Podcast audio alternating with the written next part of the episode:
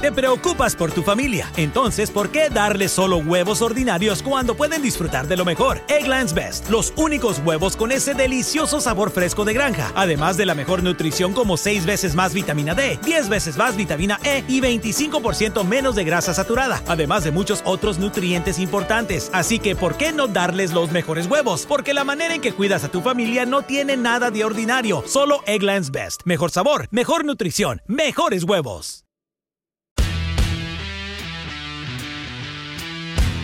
Date un tiempo para Cinematempo. Cinematempo es tiempo de cine. Streaming, historia, industria. Con Charlie del Río y Lucero Calderón. Síguenos en arroba Charlie del Río y arroba Tutsi Rush. Cinematempo, streaming. Hola, yo soy Charlie del Río. Qué gusto que nos acompañen en una nueva edición de Cinema Tempo Streaming. Y Cinema Tempo Streaming no se podría hacer si no estuviera aquí, por supuesto, Lucero Calderón. ¿Cómo estás, Tutsi? Mi querido Charlie del Río, muy bien. Oye, aquí ya esperando, esperándote para hablar y destrozar o alabar algunas series. Así es. Hoy nos toca una que tú seleccionaste. Así que te voy a dejar que tú hagas la parte introductoria, que digas por qué te gustó, por qué creemos. Yo también ya la había visto, había visto la primera temporada. A partir de tu recomendación, esta semana me eché completita la segunda para estar al día contigo y, eh, y, poderla comentar con todos los amigos que nos están acompañando. Ah, pues mira, la, serie que hoy vamos a, a recomendar se llama Sex Education. Es una serie que está en la plataforma de Netflix y tiene que ver eh, sobre, o está ambientada más bien en una escuela eh, del Reino Unido, en el que el protagonista es eh, este chico que estamos viendo, que ahí se llama Otis en la historia, y pues está enamorado obviamente, ¿no? De una de las chavas ahí de, de la escuela. Y curiosamente su madre es una educadora sexual muy buena, ha publicado libros y él es muy introvertido, sin embargo, se da cuenta que es muy bueno para dar consejos sobre sexualidad. Entonces, los compañeros del colegio se empiezan a acercar a él porque se corre el rumor de que él ayuda a la gente y da consejos a cambio de dinero. Y pues bueno, se hace como sumamente famoso en la comunidad estudiantil y se desatan muchas historias, vamos conociendo a diferentes personajes, vamos conociendo sus necesidades, sus conflictos, eh, sus amores, sus orientaciones sexuales, etcétera, etcétera, etcétera. Entonces, la verdad es que para mí es, muy divertido, fue muy grato encontrar este proyecto que además habla de toca temas de inclusión, de inclusión eh, muy necesarios hoy en día. Eh, hay que resaltarlos hoy en día, eh, porque ya existía esa inclusión, pero bueno, hay que seguir señalándolos para que sea algo normal. Entonces, a mí me gustó muchísimo esta serie porque además es conocer un poco o un mucho acerca de las nuevas generaciones, de qué piensan, qué sienten, qué les incomoda, qué piensan, desean etcétera, etcétera, etcétera. Y yo me la pasé muy bien, mi querido Charlie. No sé tú qué piensas al respecto, cómo fue tu experiencia. Mi experiencia también ha sido muy grata. De hecho, eh, algo que me pareció muy interesante de la serie que descubrí desde la primera temporada es que si bien la historia puede continuar, si tú ves únicamente la primera temporada, te quedas con una historia que finalmente concluye, posiblemente con algunas cuestiones que te gustaría que fueran o no distintas, pero que cierra. O sea, hay un arco por cada temporada. Lo mismo sucede en la segunda. Me parece que eso es un valor que hay que destacar de la serie. No es de esas que te quedas en un super cliffhanger y que no sabes qué es lo que va a suceder. No, básicamente lo principal eh, que es la evolución de las relaciones interpersonales de todos los personajes, porque es una galería muy amplia de personajes las que nos están presentando. Eh, me parece que eso es la parte que está, que está padre. La serie eh, está creada por una mujer que es su primer, uno de sus primeros trabajos y que eh, se llama Lori Nunn que además es muy joven, de tener unos 35 años, tal vez hasta menos, pero que eh, ha sido incluso nominada como talento emergente en los premios BAFTA, la serie es británica, está filmada, producida eh, allá. Y nos está presentando, si bien tú lo dijiste, una serie de adolescentes contemporáneos por su comportamiento, por las decisiones que toman, por la seguridad o inseguridad con la que están tomando su sexualidad, son jovencitos más o menos de alrededor de los 16, 17 años, eh, resulta que todos los demás elementos que tienen que ver con teléfonos, con automóviles, es una época que no queda tan clara como entre los 90 y los 2000. Eh, y la serie al mismo tiempo, eh, dicho por la propia Laurie Noni, que uno puede descubrir a la hora de verlo, es un homenaje enorme a uno de los cineastas que trabajó en los años 80 principalmente, a principios de los 90 un poquito también, pero principalmente en los 80, el tema de los adolescentes y de los entornos de preparatoria. ¿Cuáles son las dinámicas sociales en una preparatoria? Y me estoy refiriendo, por supuesto, que a John Hughes. John Hughes, que es un realizador que, eh, bueno, él falleció hace algunos años, pero nos dejó muchas obras muy interesantes. Se busca novio, la de Sixteen Candles, un experto en diversiones, Ferris Bueller Day Off, La chica de rosa, Pretty in Pink, Alguien maravilloso, Some Kind of Wonderful, que eran películas muy emotivas, con situaciones entrañables, una sensibilidad muy particular para retratarlas y que han quedado en la memoria colectiva y que inclusive eh, gente como la propia Laurie Nunn, que es la creadora de la serie, que no le tocó generacionalmente de ninguna manera, lo ha conocido y lo está homenajeando, pero con una diferencia muy importante, la sensibilidad y el punto de vista femenino que me hace, y por supuesto, y el aspecto contemporáneo en el que muchas cosas está toda esta inclusión de la que estabas hablando, que me parece que es un aspecto muy importante que destacar. Claro, así es. Y eh, hablando de esta cuestión femenina, eh, creo que una pieza clave que da soporte a eso que estás comentando es justo la madre de Otis, porque ella es como esta mujer eh, psicóloga, escritora de libros, que comprende como muy bien desde la teoría también, ¿no? A veces le falta un poco la práctica de los jóvenes, eh, qué es lo que les incomoda, les molesta y demás. Creo que esa es una, eh, son varias mujeres las que están ahí presentes de diferentes edades. Estoy hablando ahorita de la madre de Otis. Sin embargo, también hay otras mujeres o chicas que están alrededor como estudiantes, ¿no? Y que tienen otro tipo de, de situaciones. Por ejemplo, eh, algo que yo aplaudí mucho de la serie y que tiene que ver con el tema de la mujer es una de las compañeras de colegio que es eh, recurrente, un personaje recurrente, que sufre eh, acoso, ¿no? Que sufre acoso sexual. Entonces, está hablando de cómo una joven británica, pero creo que aplica para cualquier parte del mundo, eso es lo, lo rico de esta universalidad de temas, em, cómo se enfrenta a esta situación de un acoso en un transporte público, ¿no? Y cómo la afecta, cómo ah, cambia su vida, cómo empieza a tener miedos, cómo ya le cuesta mucho trabajo tomar sola el transporte que decide caminar, ¿no? Esa es como una, una visión femenina. La otra visión es sobre la novia de, bueno, el objeto amoroso, la persona amorosa de Otis, que es Mev, esta chica que estamos viendo ahí cargando el pastel eh, rosita, bueno, sí, el pastel o no sé qué sea, tarta rosa, eh, pues ella es como una chava más inteligente, es culta, es lista, eh, se ve que es un poco más como madura que el resto de los demás, sin embargo su entorno social ha sido bastante precario, ¿no? Eh, una madre que es inestable, eh, que se droga, etcétera, etcétera, ¿no? Entonces creo que eh, el papel de las mujeres también tiene un peso muy relevante en esta serie. y tiene como muchas lecturas. Por eso digo que a mí me gustó porque ataca o aborda diferentes situaciones y temas que están muy en día, ¿no?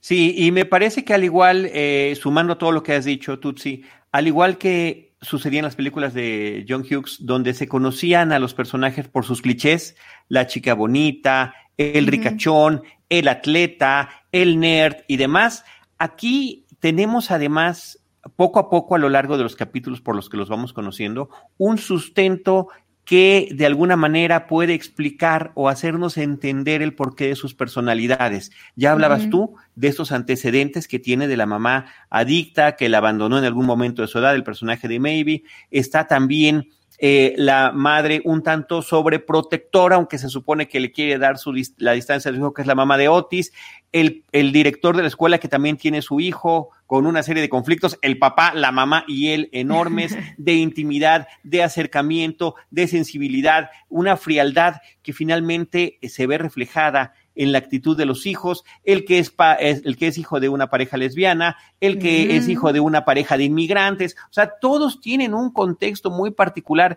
con el cual no los explica, pero sí podemos ayudar a entender el porqué de ciertas actitudes.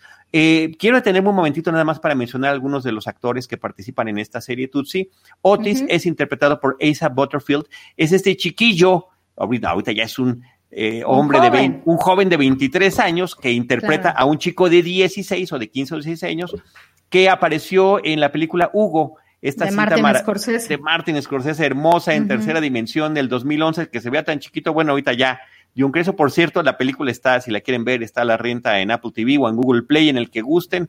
Creo que vale la pena revisitarla a propósito de este comentario. La mamá, Jean, es Gillian Anderson. Eh, a ella la tenemos identificada porque creo que muchísimo la conocimos a través de los X-Files.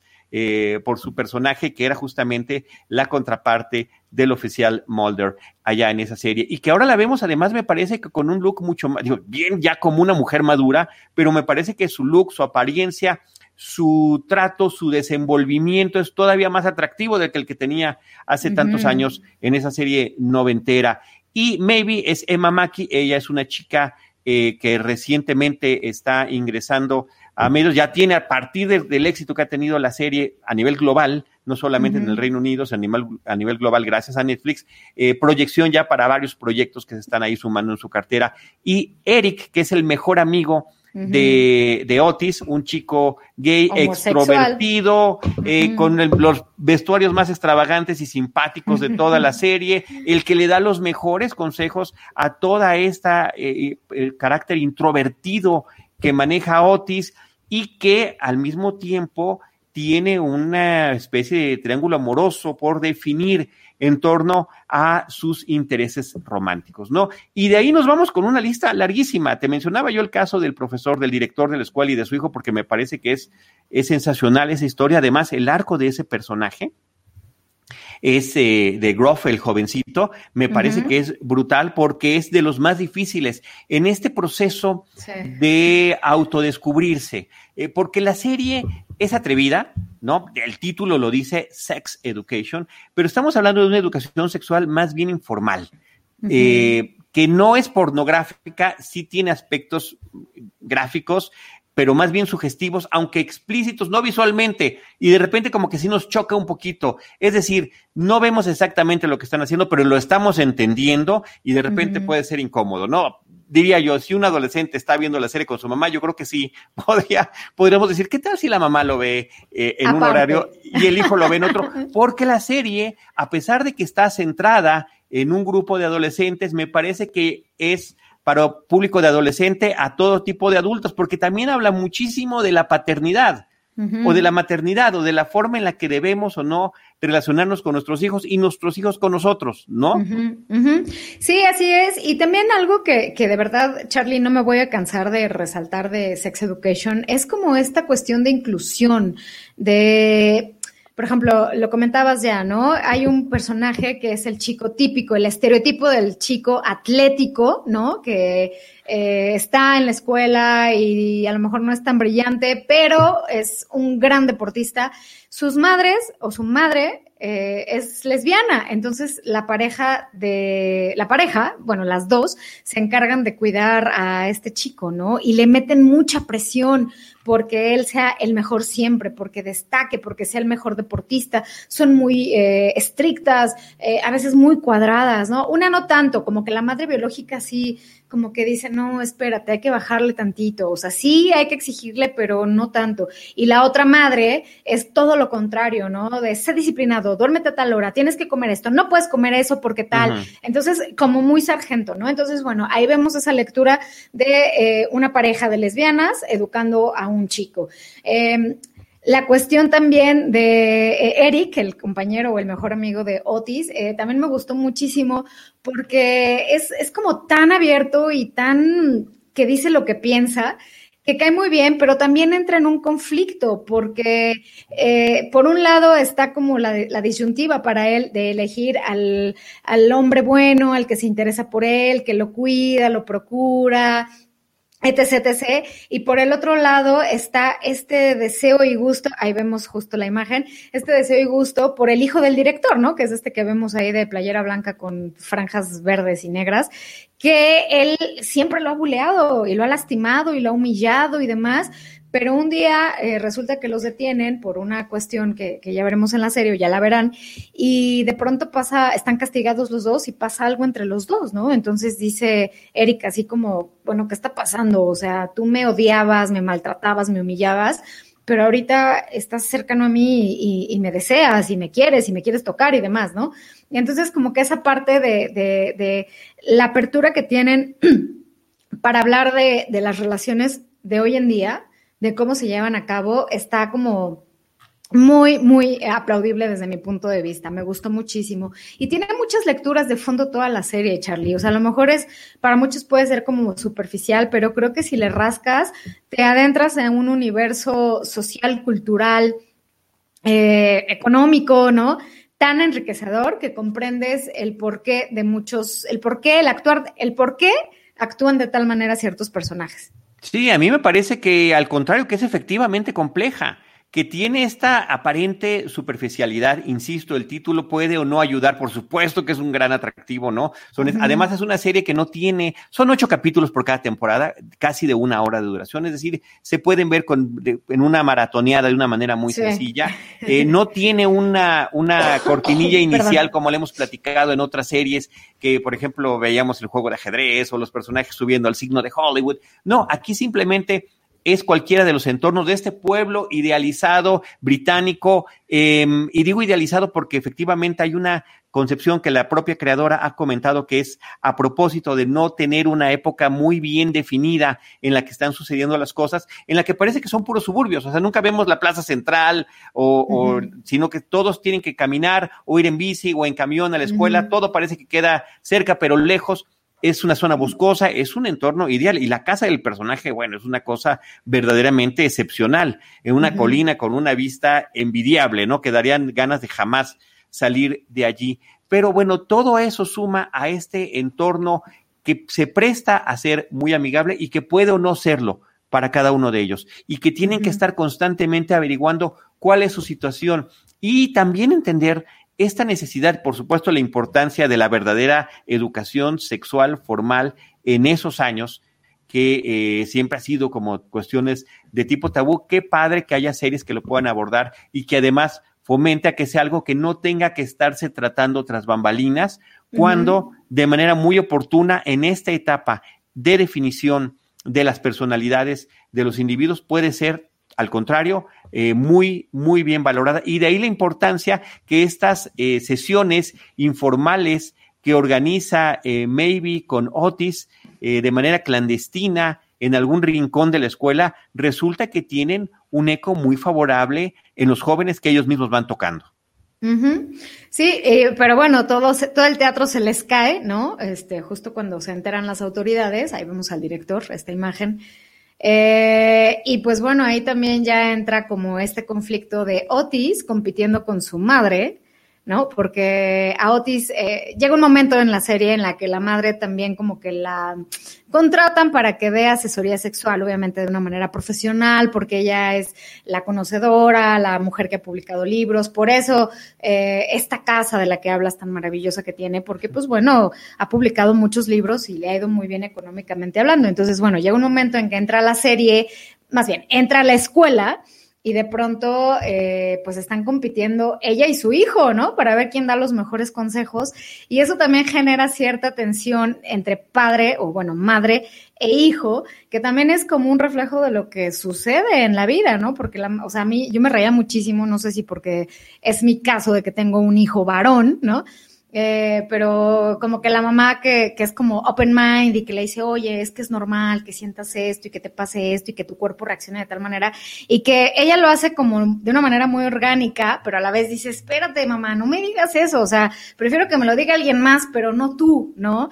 Entonces, esa relación también de madre e hijo me gusta mucho, porque además, o sea, te digo que son como relaciones muy, muy reales y muy actuales, porque curiosamente, eh, Otis eh, empieza a andar con otra chica, eh, una chica de color, ¿no? Cuyo padre es un plomero, un fontanero, plomero, y se enamora de la mamá de Otis. Entonces es curioso porque la mamá de Otis y el papá de la novia son pareja y Otis y la niña o la chavita son pareja, ¿no? Entonces, como que esos conflictos de, híjole, nuestros papás están saliendo y seguramente acá abajo están teniendo sexo mientras tú y yo estamos tratando de conocernos, ¿no? Eh, la verdad a mí se me hace una serie como muy divertida, muy real, eh, muy actual eh, y yo de verdad disfruté muchísimo, disfruté montones, Charlie. Tiene todos estos elementos que, que mencionas, el, los temas de la comedia de enredo, de cómo se van complicando las cosas sin que los personajes se estén dando cuenta de los tremendos problemas en los que se están metiendo.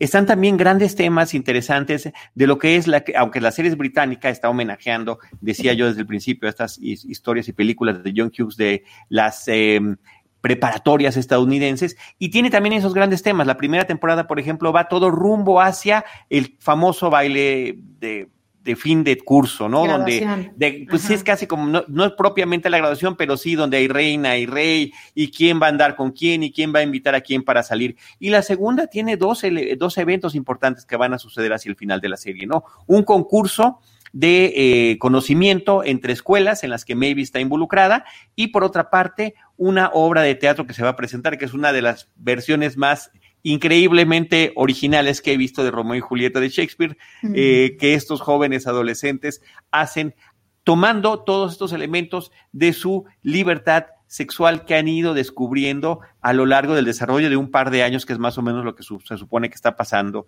en el transcurso de la, de la vida de estos jóvenes. Sí, y fíjate que ha sido tan, tan como exitoso el proyecto, le han dado mucho apoyo porque obviamente ha sido consumido en los 190 y tantos países a los que llega la plataforma Netflix, que ya están incluso, ya estaban o ya habían anunciado una tercera temporada que sin duda alguna como que todos esperamos, porque la segunda quedó muy como queda abierta para que pasen más cosas y se den más relaciones y demás. Sin embargo, pues bueno, hay que recordar que ya estaban igual a punto de filmar y se vino la pandemia y detuvo los rodajes y detuvo las producciones. Entonces, bueno, eso pasó con, con la tercera temporada de Sex Education. Sin embargo, creo que eh, la gente la sigue disfrutando y más en estos tiempos en que dicen, ¿qué veo? Y de pronto se encuentran con este título, lo ponen y se enganchan, porque si es una serie que te engancha. He de decir, mi querido Charlie, que aunque yo propuse la, serie y me gusta demasiado, la primera temporada yo sí me la eché así como tum, fum, fum, uno tras otro, uno tras otro, y lo disfruté muchísimo. Sin embargo, en la segunda, como que me soltó un poco. Los primeros capítulos me, me, costó mucho trabajo entrarle porque yo decía, ay, como que no trae el ritmo de la primera, le hace falta algo me está soltando un poco, pero dije, ok, voy a abrir mi corazón, voy a aceptar lo que venga. Y después, ¡cum! Volví como a repuntar porque me volvieron a jalar con la historia, ¿no? Eh, creo que ahí hay que ser bastante honestos. Esa parte como que sí les falló un poco desde mi punto de vista a los productores y creadores, pero después lo supieron resolver muy bien. O sea, creo que creo que me volvieron a enganchar y a llevar a, este viaje emocional de, de, compañeros, ¿no? Y justo ahorita estamos viendo una escena en donde castigan a todas las mujeres, que son pues principalmente las, las actrices de, de la temporada, las, las oficiales, pon tú, y me dio, me, me recordó muchísimo a este castigo que, que tenemos en la película The Breakfast Club, ¿te acuerdas? Por supuesto. Porque es muy similar, o sea, es súper similar que están castigadas, que tienen que empezar a socializar entre ellas, pero se caen mal. Esa, justo esa escena que estamos viendo ahí.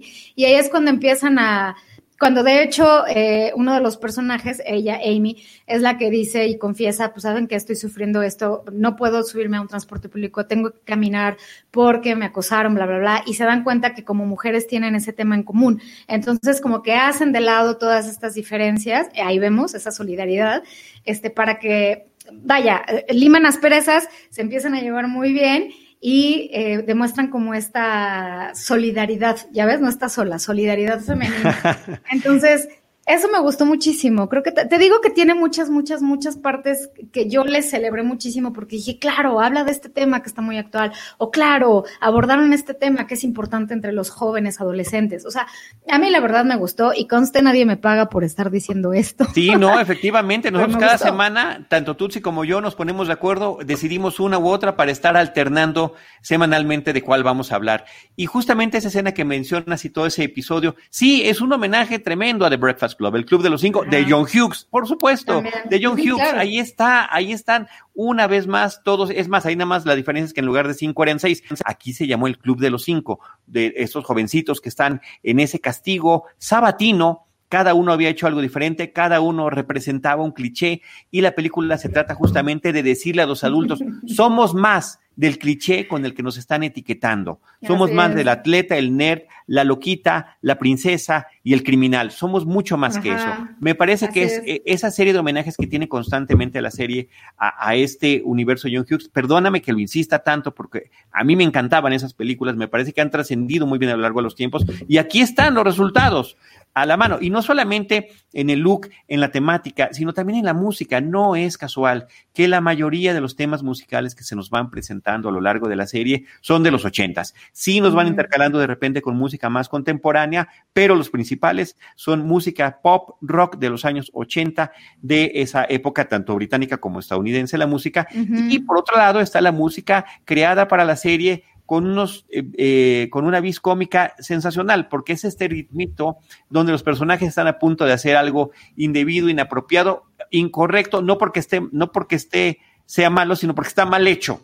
Y mm. justamente tienen que aprender a hacer las cosas de una mejor manera para continuar esta parte. Eh, resumiendo, Tutsi, tanto lo que tú como yo hemos comentado, no es solo sexo lo que está manejando esta serie, trata la intimidad, la verdadera intimidad, la amistad, el autodescubrimiento y la diversidad. En esa escena que mencionabas de las chicas, no nada más está el tema de esta solidaridad que están demostrando hacia una de ellas, pero vemos que sus antecedentes sociales y económicos, porque está desde la, desde la más pobre que vive en un camper hasta la más rica que vive en una gran mansión, hasta la de origen eh, afro, la eh, de, de, diferentes puntos, ¿no? De diferentes antecedentes eh, geográficos, inclusive, ¿no? Y raciales. Así que todo eso de manera unida, de una manera además muy natural, no se siente forzada en ningún momento. Así es, coincido completamente. Y nada más, eh, desde mi punto de vista, consto que no tengo absolutamente nada con las producciones estadounidenses. Claro que no.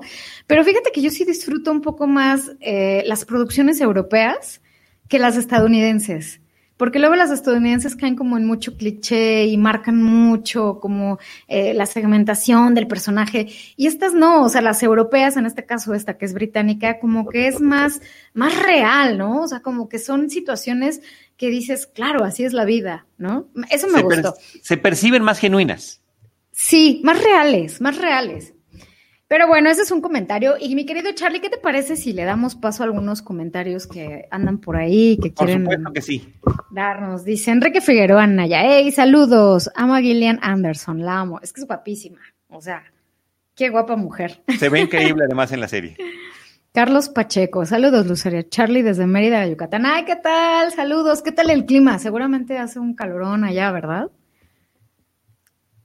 Diana Pastén, Sex Education es de mis favoritas de Netflix. Sí, sin duda, es lo que estábamos comentando. Es una muy buena propuesta para estos tiempos.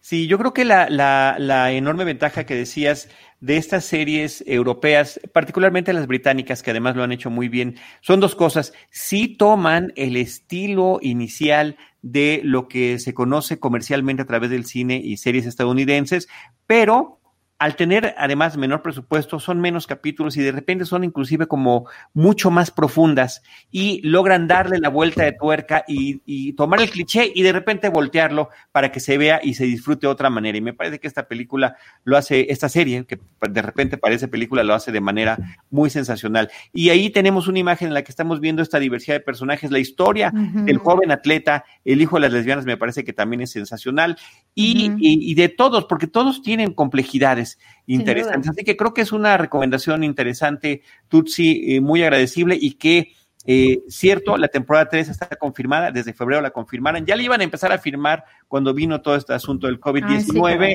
Eh, tentativamente, lo último que se supo es que quisieran filmar en agosto. Si no se puede filmar en agosto de este año, tendrá que ser hasta el año que entra y más o menos en verano, porque el entorno que nos presentan siempre es, es veraniego, es el sol, es el bosque. Eh, insisto, una de las partes también interesantes son estos recorridos en bicicleta que hacen Eric y Otis para llegar a la escuela y donde además van platicando como si fueran en el coche y con una gran libertad, una envidiable libertad de naturaleza y de seguridad que están viviendo y que eh, e, es parte de este imaginario creado para la serie. Así es. Y también algo que tú comentabas de que no sabes bien a bien qué época es. Eh, no sé por qué a mí la chamarra de Otis, que siempre la trae, no sé, es como su distintivo, parece que nunca se cambia.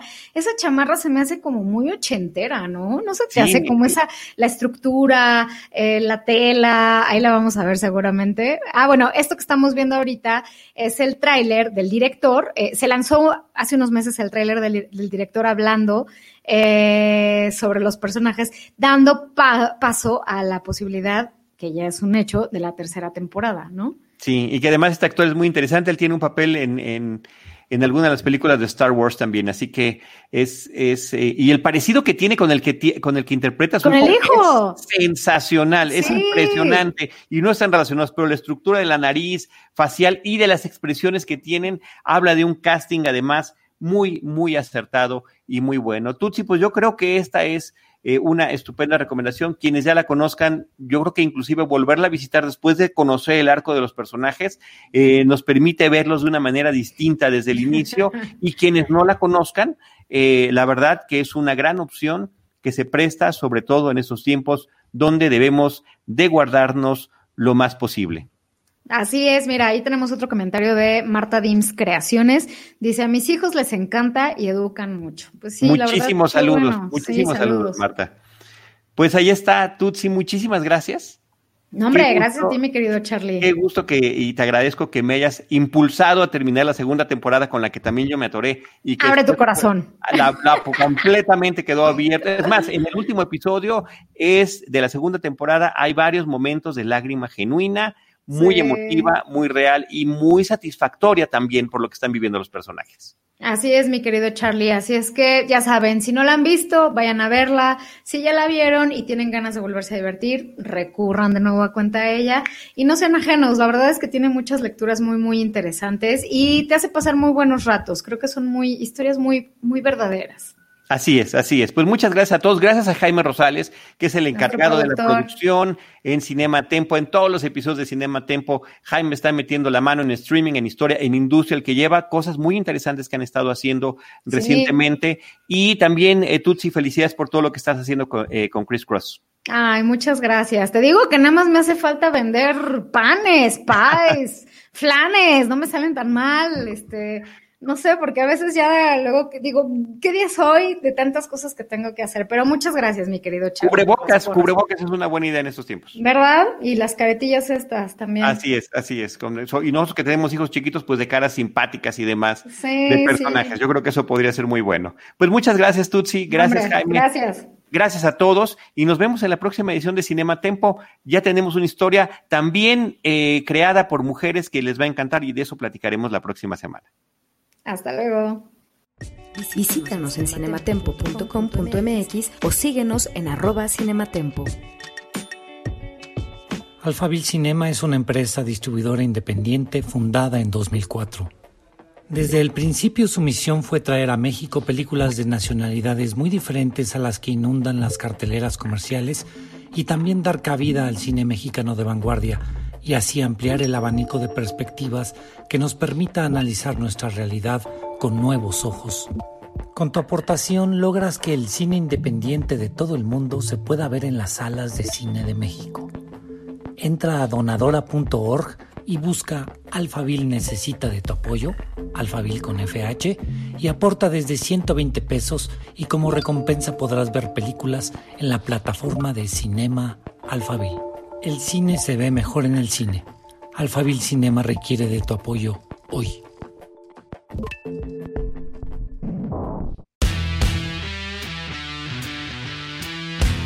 Date un tiempo para Cinematempo.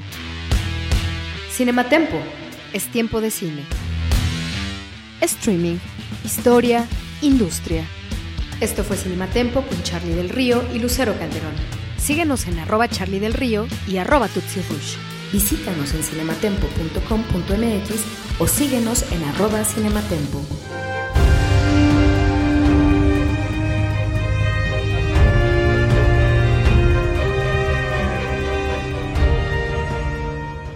Preocupas por tu familia, entonces ¿por qué darles solo huevos ordinarios cuando pueden disfrutar de lo mejor? Egglands Best, los únicos huevos con ese delicioso sabor fresco de granja, además de la mejor nutrición como 6 veces más vitamina D, 10 veces más vitamina E y 25% menos de grasa saturada, además de muchos otros nutrientes importantes. Así que ¿por qué no darles los mejores huevos? Porque la manera en que cuidas a tu familia no tiene nada de ordinario, solo Egglands Best. Mejor sabor, mejor nutrición, mejores huevos.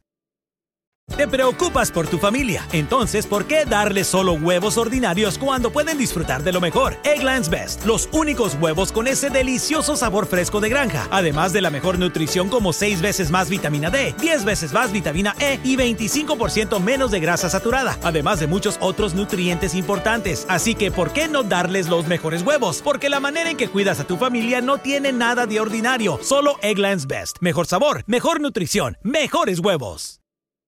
Te preocupas por tu familia, entonces ¿por qué darles solo huevos ordinarios cuando pueden disfrutar de lo mejor? Egglands Best, los únicos huevos con ese delicioso sabor fresco de granja, además de la mejor nutrición como 6 veces más vitamina D, 10 veces más vitamina E y 25% menos de grasa saturada, además de muchos otros nutrientes importantes. Así que ¿por qué no darles los mejores huevos? Porque la manera en que cuidas a tu familia no tiene nada de ordinario, solo Egglands Best. Mejor sabor, mejor nutrición, mejores huevos.